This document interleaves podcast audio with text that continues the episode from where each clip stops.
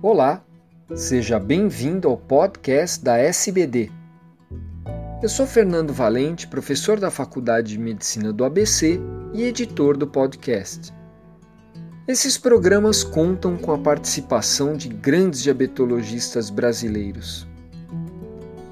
Nessa edição, teremos um trabalho que destaca o potencial uso do inibidor do SGLT2 dapagliflozina em diabéticos tipo 1.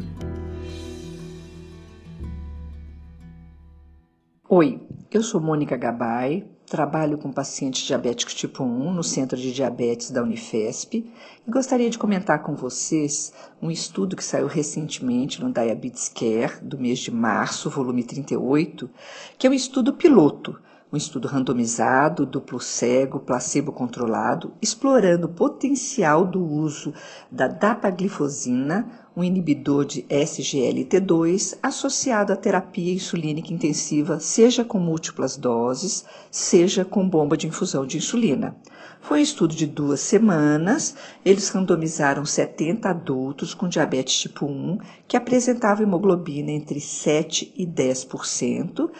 e eles receberam quatro doses de dapaglifosina. Então, 1 miligrama, 2,5, 5 miligramas, 10 miligramas ou placebo.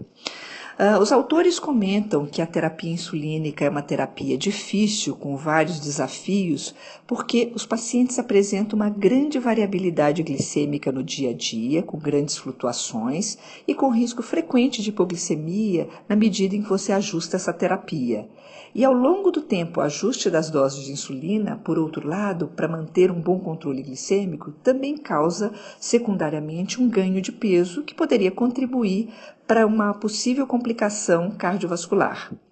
Então, o uso da dapaglifosina, que é, é, altamente seletivo, um inibidor do transporte de glicose associado ao sódio renal, e a sua ação é reduzir a hiperglicemia, inibindo a reabsorção de glicose renal independente de insulina.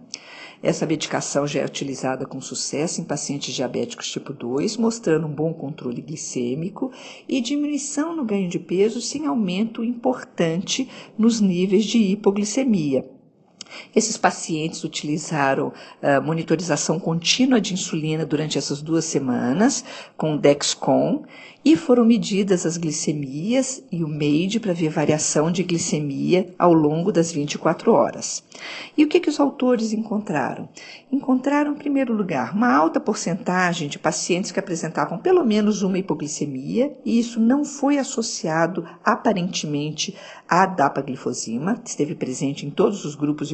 inclusive no placebo, e apenas um paciente apresentou uma hipoglicemia mais significativa no grupo da DAPA de 10 miligramas. Vale lembrar que esses pacientes não fizeram uma redução uh, da insulina antes do início da DAPA, o que é habitualmente aconselhado, mas foram ajustando as doses de insulina de acordo com as glicemias. E a, a redução da insulina foi necessária especialmente no grupo que tomou a DAPA de 5 e de 10 miligramas.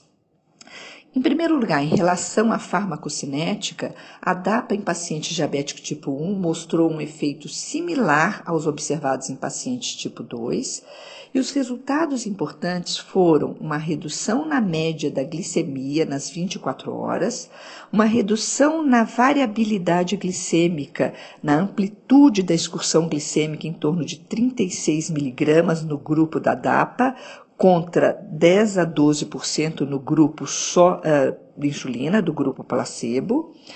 e também uma diminuição na dose total de insulina, particularmente nos pacientes que tomaram DAPA de 5 e de 10 miligramas.